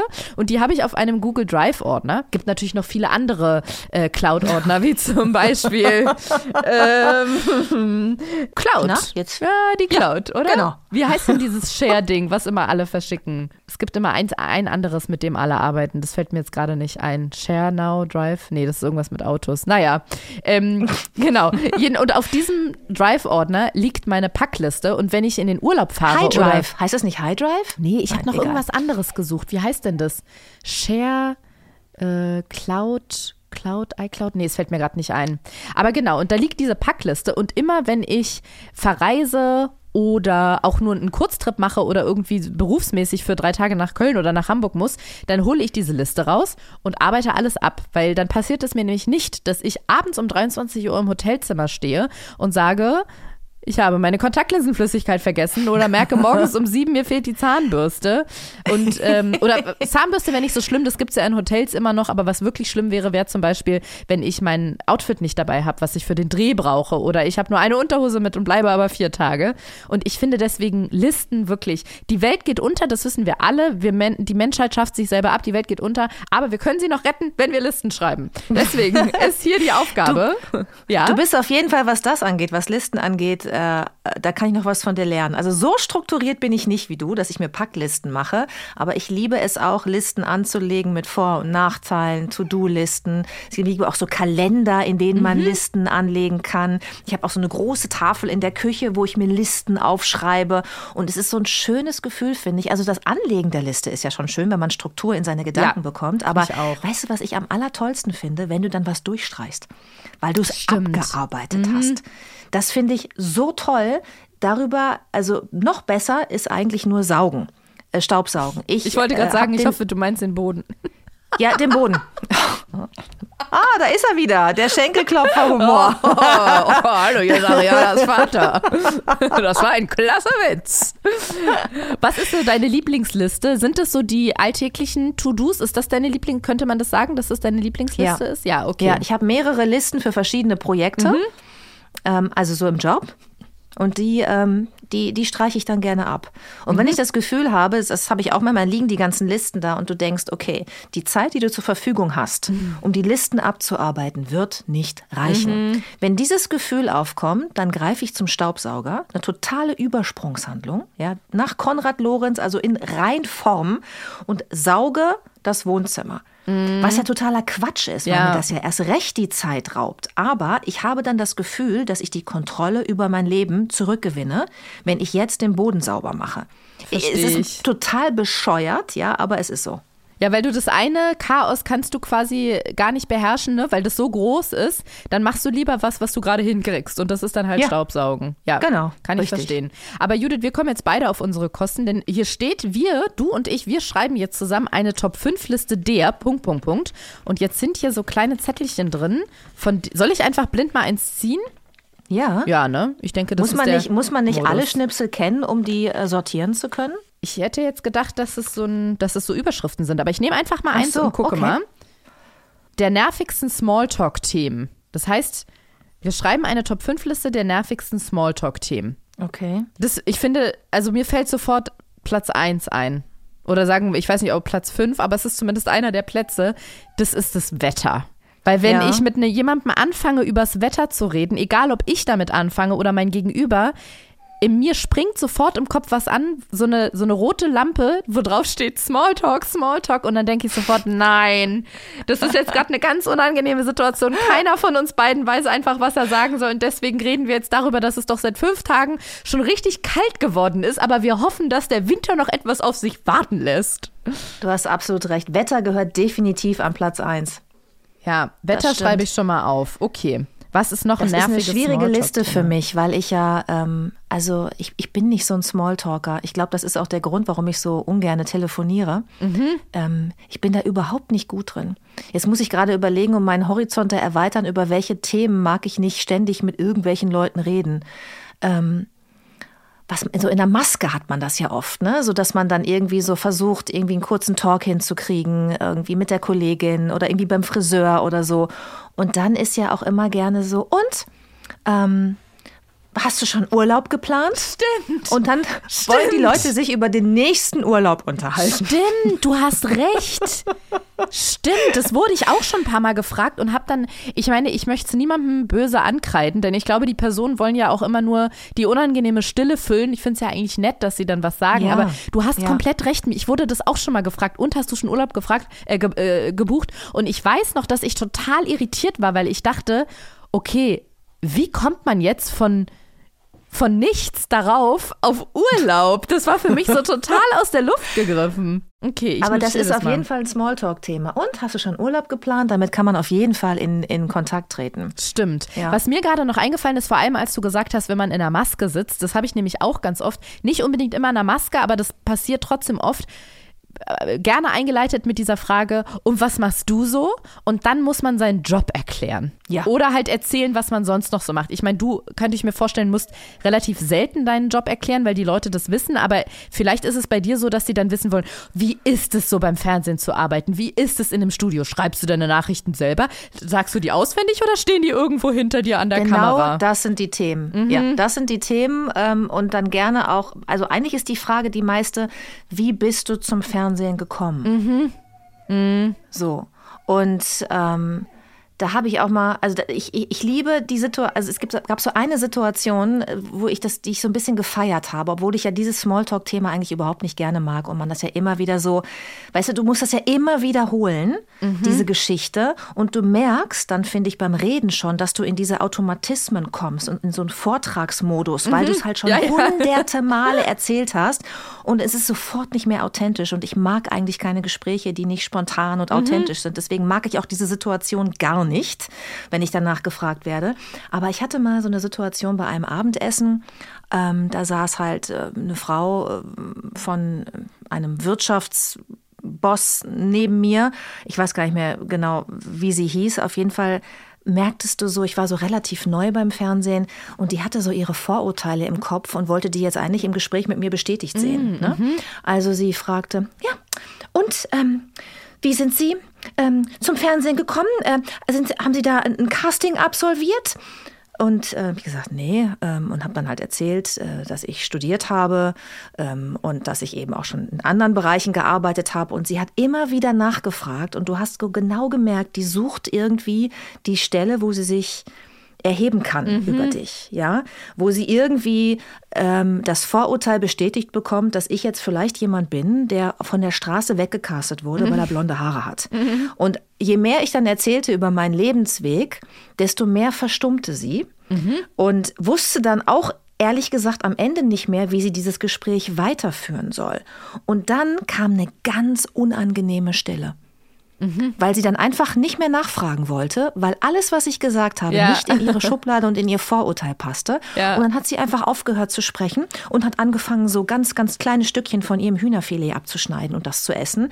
Und das erinnere ich als das Schlimmste, also als die schlimmste Smalltalk-Situation ja. in meinem Leben, weil ich dann auch nicht mehr wusste, was ich machen sollte und sagen sollte. Und auch das Gefühl hatte, dass ich neben einer total blöden Kuh jetzt sitzen muss den ganzen Abend. Das kam noch mit dazu. Hattest du auf der anderen Seite nicht äh, vielleicht noch einen anderen Wirtschaftsboss oder jemanden, an den du dich hangeln konntest? Nee, leider nicht. Nee, okay, leider nicht.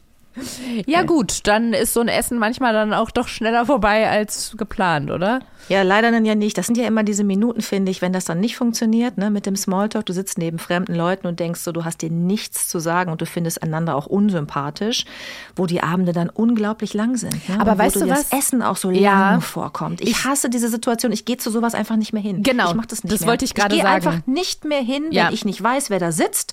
Und wenn ich irgendwo eingeladen werde, dann sage ich immer von vornherein, okay, ich möchte neben meinem Partner sitzen. Wenn ihr hier so ein komisches, ne, man muss jetzt irgendwie weit voneinander die Pärchen werden getrennt machen, dann komme ich nicht. Weil ich habe keine Lust, neben rechts und links jemanden zu haben, mit dem ich mir im schlimmsten Fall nichts zu sagen habe. Ich will es einfach nicht mehr. Ich wollte das auch gerade sagen. Ich gehe eigentlich nicht mehr zu Events, wo ich entweder nicht weiß, das sind mindestens zwei Personen, die ich mag und mit denen ich mich gut verstehe, oder ich nicht jemanden mitbringen kann.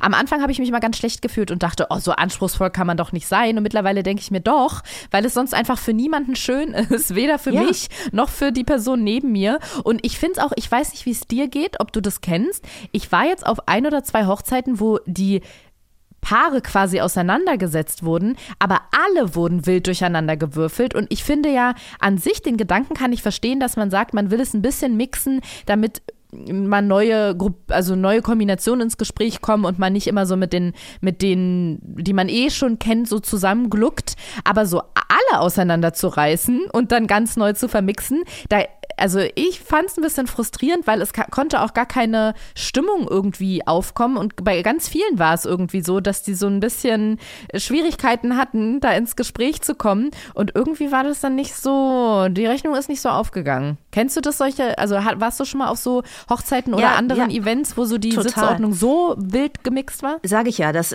das meinte ich vorhin, als ich, als ich gesagt habe, ich gehe einfach nicht mehr zur Veranstaltung hin. Aber würdest so du auf ist, eine Hochzeit wo du nicht mit deiner gehen? Begleitung, ja. nee, ich würde dann, ich habe das wirklich so gemacht, weil das, ich weiß, war das auch damals ein Trend, das war eine Zeit lang wirklich überall so, egal wo du eingeladen wurdest, war es ein privates Event oder war es irgendwie ein geschäftliches Event, man wurde mit seiner Begleitung äh, nicht zusammengesetzt. Ah. Das war irgendwie, und ich habe das zwei, dreimal mitgemacht und habe immer gedacht, was für ein blöder Abend jetzt. Ich will das nicht. Ich will auch nicht da sitzen, weil es ist ja nicht mit jedem so wie mit dir jetzt, ja, dass man sofort einen Draht hat. Und wir hätten uns, wenn sie uns nebeneinander gesetzt hätten, hätten wir wahrscheinlich uns die ganze Zeit ganz viel zu erzählen gehabt. Aber das ist ja eben nicht mit jedem mm. Mensch so. Ja, ja. Und entweder du gehst dann in die Rolle der Moderierenden mhm. und fragst dann ganz viel und versuchst sehr professionell, das geht ja mit jedem irgendwie, das haben wir ja auch gelernt, ja, in unserem Beruf, mit jedem irgendwie ein Gespräch aufzubauen, aber dann ist das für mich Job. Ja, ist anstrengend. Ja? Oder ne? ja. es ist anstrengend, mhm. ja. Mhm. Oder du bleibst ganz bei dir und bist super authentisch und dann hast du wahrscheinlich eine 50-50 Chance. Entweder es funzt, wie mit uns beiden,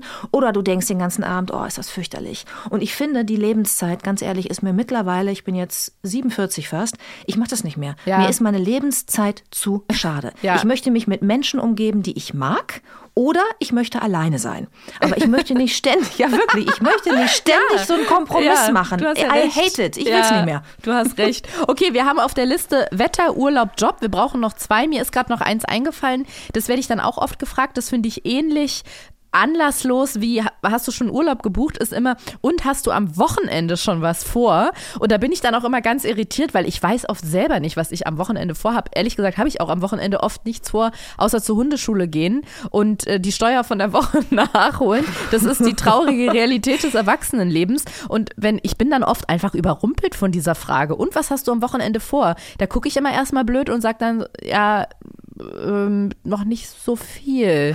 Also ich finde es auch dann als Smalltalk-Thema immer nicht so ergiebig. Nee, finde ich auch nicht, weil ich dann irgendwie immer nur erzählen kann, dass ich arbeite. Also bei mir ist ja leider dann das Wochenende ja. nicht der. Andere machen ja, also viele andere Menschen haben dann ja auch wirklich was Tolles vor und können dann erzählen vom geplanten Ausflug oder oft ja auch von ihrem Hobby, ne, wenn man das dann am Wochenende macht. Und ich fühle mich dann immer doof, wenn ich sage, ja, also ich habe äh, Spätschicht, dann habe ich eine Frühschicht und dann muss ich danach noch einen Podcast aufzeichnen, dann denke ich immer, das wollen die doch jetzt gerade gar nicht hören. Ja. Das ist zwar die Wahrheit, aber Sie haben doch ja. mit der Frage eigentlich ein privates Gespräch genau. anstoßen wollen, wo Sie irgendwie was über meine Hobbys erfahren und meine, meine liebsten Freizeitbeschäftigungen. Und das kann ich jetzt gerade gar nicht liefern.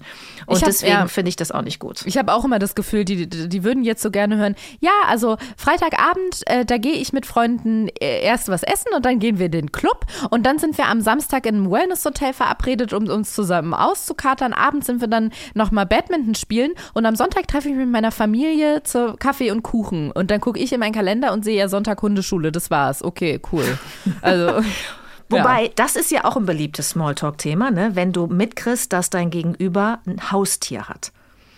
Und ich muss sagen, dieses Thema liebe ich. Wenn mich jemand, also man muss mir nur das Stichwort dann zuwerfen, Hühner, ja, das wissen ja jetzt auch mittlerweile. Ach, und Sie haben Hühner, habe ich gehört. Und dann tut es mir wirklich leid um mein Gegenüber, weil dann laber ich den den ganzen Abend voll zeige etliche Fotos und erzähle Geschichten, von denen ich wirklich überzeugt bin, dass der andere sie in diesem Detail nicht hören wollte. Aber es ist mir dann egal, weil ich habe dann Spaß und ich erzähle es. Und äh, selbst der UPS-Mann wurde hier schon zugetextet von mir, ja, als er aufs Grundstück kam und mir was brachte, weil er einfach nur nett fragen wollte, ach, Sie haben Hühner. Und ich glaube, nach 20 Minuten sagte er, ich glaube, ich, ich muss mal weiter, weil ich ihm alles Mögliche erzählt habe über meine Tiere. Also das ist wirklich meine ich würde sagen, meine, meine Achillesferse, ja. was das angeht. Äh, da mache ich auf, da erzähle ich alles und da habe ich Spaß ohne Ende und da ist es mir letztlich auch fast ein bisschen egal ob der andere das jetzt eigentlich wirklich genau so wissen wollte oder ob er einfach nur Smalltalk-mäßig irgendwie so dachte, ich antworte jetzt mit einem Satz. Da hau ich raus. Judith, ist so witzig, dass du das sagst, weil ich muss gestehen, mir geht es ähnlich. Ich wurde vor dem Hund so sehr gewarnt vor anderen HundebesitzerInnen. Mir wurde gesagt, dass die unfassbar übergriffig, belehrend, besserwisserisch sind. Und es gibt diese Leute auch auf jeden Fall. Aber ich bin ja jeden Tag an irgendeiner Hundewiese oder an irgendeinem Hundeauslaufgebiet und dann pest er los und trifft irgendeinen anderen Hund und dann kommt Besitzer oder Besitzerin dazu und dann geht's los. Dann geht's um Futterzeiten, Pubertät bei Hunden, Zahnwechsel und ich denke dann immer, ich könnte stundenlang hier stehen und mich über den Zahnwechsel. Ey, ich weiß nicht warum, ob das irgendwie so die, die, die, die Oma in mir schon ist, aber ich liebe es, mich dann über Hunde Hundethemen zu unterhalten, solange jetzt mein Gegenüber nicht übergriffig wird, ne? Und der Meinung ist, ähm, er oder sie könnte mir sagen, was ich in der Hundeerziehung falsch mache. Aber an die bin ich noch gar nicht so viel geraten. Ich habe hauptsächlich sehr schöne Gespräche und dann reden wir darüber, wie es mit einem jungen Hund ist. Was macht eigentlich der Fellwechsel? Und schneidet ihr die Wolfskralle? Ach, wir haben da einen tollen Tipp. Ich finde es auch herrlich. Wir bräuchten auf unserer Liste noch ein nerviges Smalltalk-Thema. Dann könnten wir den Sack zumachen. Nerviges Smalltalk. Dann haben wir fünf. Wir haben Wetter, Urlaub, Job und das Wochenende. Die Frage, was machst du am Wochenende? Was ist denn, ich versuche mich gerade in die von dir beschriebene ja, Situation also, was ich sehr oft gehört mhm. habe, es wird eine Phase in deinem Leben geben, wo alle deine Freunde Kinder kriegen und dann immer dir Fotos zeigen von den Babys. Mhm. Und das ist total süß und man guckt sich das super gerne an und so. Aber man will vielleicht nicht das 50. Bild. Und guck mal, und hier hat er Brei gegessen und hier hat er da und da hat er sich bespuckt und so. Also das macht man natürlich mit und man ist ja auch begeistert, man freut sich. Aber irgendwann, weißt du, das wiederholt sich dann und du siehst dann auch die feinen Unterschiede in der Mimik des Kindes. Vielleicht nicht so, wie die Mutter das tut. Und ich habe dann irgendwann angefangen, also auch nach Jahren, und habe dann gesagt, ja, guck mal hier. Und dann habe ich immer Katzenfotos gezeigt oder Pferdefotos. Finde ich völlig und dann legitim. Hast du so, ja, und hast du so richtig gemerkt, dass manche dann so eigentlich so ganz unruhig wurden, weil sie wollten ja jetzt wieder ihre Babyfotos ja. zeigen. Ja, und dann habe ich aber immer gegengehalten mit meinen Fotos. Ah. Und dann war irgendwann auch diese Fotodia-Show auch vorbei. Also das war ja auch dann so, so ein Thema. Mhm. Und dann konnte man sich wieder den anderen Themen widmen. Und das fand ich auch sehr angenehm. Ja, finde ich einen guten Trick. Ich mache das tatsächlich auch manchmal so. In so Familien-WhatsApp-Gruppen, wenn dann alle ihre Babys reinschicken, schicke ich manchmal dann ein Bild von Balu, wie er auf dem Rücken liegt und seinen Schniedel in die Kamera hält. Weil ich mir denke, mega. ja gut, also ihr schickt eure Babys, ich schicke mein Fake-Kind, wie Hundeleute sagen. Genau, und wären wir in der gleichen WhatsApp-Gruppe, würde ich da ein, ein sehr lachendes, applaudierendes Smiley antworten, weil ich genau weiß, was du in dem Moment denkst. Vielleicht musst du demnächst gar nicht mehr in einer WhatsApp-Gruppe antworten, Judith, weil wir beide haben ja für unser nächstes Treffen, denn dieses Treffen neigt sich jetzt hier gerade dem Ende, geplant, dass ich dich auf deiner Farm besuchen komme. Ich bin schon Ja. richtig aufgeregt, weil ich hoffe, dass das alles klappt, weil wir wollen da ja auch unsere nächste Folge aufzeichnen. Wie muss ich mich eigentlich vorbereiten? Soll ich schon Reitsachen einpacken oder ist es noch nicht the time and the place to, to go on the horse? Also, äh, was wir auf jeden Fall machen können, ist, du bringst Reitsachen mit und ich hole dann Sasu zu mir, meine Stute, die ist ja nicht immer hier, die kommt ja immer nur zu Besuch. Also ich werde dann dafür sorgen, dass sie dann auch da ist, wenn du kommst und hier im, im Garten steht. Und dann können wir zu zweit mit Sasu eine kleine Runde drehen. Weil Charlie, mein Fohlen, ist ja jetzt erst ähm, anderthalb Jahre alt, knapp. Und den darf man ja noch nicht reiten. Ja. Das heißt, ich habe im Moment nur, nur ein Pferd, was aber so süß ist wie zwei, mit dem wir Spaß haben könnten. Oder wir müssten uns tatsächlich an einem Reitstall treffen, wo ich noch ein zweites von jemand anderem mit dazu leihen kann, damit wir unseren gemeinsamen Ritt in den Sonnenuntergang planen können. Oder wir machen es erstmal so, dass wir bei unserem ersten Treffen bei dir mit Sasu in den Sonnenuntergang gehen und dann machen wir noch ein nächstes Treffen aus, wo wir dann beide auf dem Pferd sitzen. Ja, oder du sitzt auf Sasu und ich für dich. Auch gut. Finde ich du? gut. Und dabei unterhalten wir uns dann über unsere Haustiere. Ja, sehr schön. Perfekt. Ich finde, das klingt nach einem tollen Tag. Und um es richtig rund zu machen, würde ich mich freuen, wenn wir danach noch Schweif und Mähne einflechten würden. Aber ich denke, das lässt sich hinkriegen, oder? Ja, es ist das erste Mal, dass Sasu dann Schweif und Mähne eingeflochten bekommt, aber wir können liebe das gerne machen. Ich finde es total meditativ. Ehrlich? Ja, mir macht das riesigen? Spaß. Total. Ich könnte Stunden, also ich finde auch, ich werde das irgendwann mal bei Jochen Schweizer als, äh, als, als ähm, Kurs, als, als Geschenkgutschein, den man dann kaufen kann, anbieten. Diese Adventure-Anbieter. Genau, es gibt Ja. natürlich noch viele andere Adventure-Anbieter, aber Jochen Schweizer ist einer davon und da werde ich das irgendwann mal dafür sorgen, dass die das anbieten, Pferde, Pferde zu bürsten als meditative Nachmittagsbeschäftigung. Ich finde, das sollte jeder Mensch mal einmal die Woche machen, weil dann wären wirklich viele Menschen, auch in meinem Umf- Umfeld, nicht so gereizt und ein bisschen ruhiger und würden vielleicht auch nicht mehr so viel Smalltalk halten. Das hast du jetzt aber sehr schön zusammengefasst. Ja, so machen wir das. Und dann sehen wir uns hoffentlich nächste Woche auf deiner Ja, warte, warte, ich Farm. muss noch eine Sache fragen. Ja. Wenn du kommst, ne, kannst du Balu mitbringen? Versteht er sich mit Katzen? Der kennt Katzen noch nicht und Pferde noch nicht und Hühner noch nicht. Aber ich, ich könnte es probieren. Ja, das können wir machen. Ja? Ja. Okay. Oh, es wird ja eine richtige Zusammen äh, eine Familienzusammenführung dann. Also wenn der, wenn der nicht reinbeißt in meine Tiere, ist der ganz herzlich willkommen. es waren schon sehr oft Hunde hier auf der Farm, die das ganz toll gefunden haben und dann auch die Katzen in Ruhe gelassen haben und so. Wenn der jetzt anfangen würde, da, also dann müsste ich, glaube ich, einschreiten. Ich liebe natürlich meine kleinen Viecher, ist ja klar. Aber ich habe Balu ja gerade gesehen und ich glaube, dass er ein sehr freundlicher Labrador ist, der es lieben wird, Freundschaft zu schließen mit glücklichen Hühnern, ähm, einem, äh, einem Pferd und auch den Katzen. Ich könnte es mir auch vorstellen. Ich, ich guck mal noch, dass wir das hinkriegen, dass es nicht so ist, dass ich dich mit ihm auf der Farm besuche, während du vier Katzen hast und dann gehen wir und das sind nur noch drei. Aber ähm, ich bin dran. Sehr schön, so machen wir das. Es hat mich sehr gefreut, Judith, dich heute hier, wenn auch nur auf dem Display, aber immerhin zu sehen. Mich auch. Und ich freue mich sehr auf unser nächstes Treffen in einer Woche. Ich freue mich auch sehr und äh, ich möchte, dass du Balu jetzt gleich noch einen Abschiedsstreichler gibst. Das mache ich. Und wenn diese Folge gleich beendet ist, machen wir, finde ich, auch noch zu dritt ein Foto über Sehr den gerne. Computer. Dann habt noch einen schönen Abend und wir sehen uns wahrscheinlich in Live und in Farbe nächste Woche. Ja, ich freue mich, Ariana. Bis dann. Bis dann. Tschüss. Tschüss.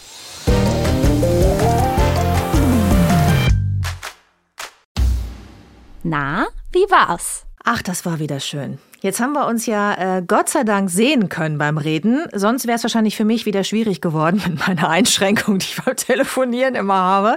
Aber so war schön. Und äh, wir lernen uns immer besser kennen. Wir haben uns halt einfach auch viel zu erzählen. Ne? Und sie hat so ein paar Sachen gesagt äh, heute, wo sie angedeutet hat, ihre Kindheit und so, wo ich dachte, ah ja, wenn wir uns besser kennen, dann frage ich da auch nochmal nach.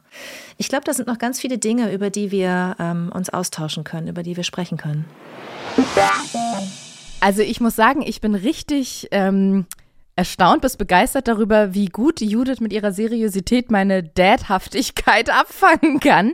Das können nicht alle. Vor allem, da, da clashen ja zwei Welten aufeinander, aber ich finde, es harmoniert trotzdem total gut. Also ich bin freudiger Erwartung, aber nicht nervös, weil wir uns ja dann bei ihr auf ihrer kleinen Farm treffen und da rede ich ja mit ihr jetzt schon, ich glaube, über zwei Jahre drüber, als unsere ganze Geschichte angefangen hat, dass sie gesagt hat, sie und ich, wir reiten zusammen mit ihrer Stute in den Sonnenuntergang und dass das nächste Woche wahr werden sollte. Is it a dream? Can someone pinch me? Das war's für diese Woche mit 1 plus 1. Freundschaft auf Zeit. Lass uns gerne eine Bewertung da und schreib uns eine Mail, wer sich hier noch begegnen soll, an 1 plus 1 at swr3.de. 1 plus 1 ist ein Podcast von SWR3. Produktion mit Vergnügen. Eine neue Folge gibt es jeden Mittwoch auf swr3.de, in der ARD Audiothek und überall, wo es Podcasts gibt. Produktion Lisa Golinski und Jo Bischofberger. Redaktion Christina Winkler. Technische Betreuung Maximilian Frisch. Schnitt und Mix Sebastian Wellendorf und Maximilian Frisch. SprecherInnen Maximiliane Hecke und in den Teasern Max Richard Lessmann. Außerdem an diesem Podcast beteiligt Matze Hielscher, Maxi Stumm, Marc Bökle und Viktoria Kempter.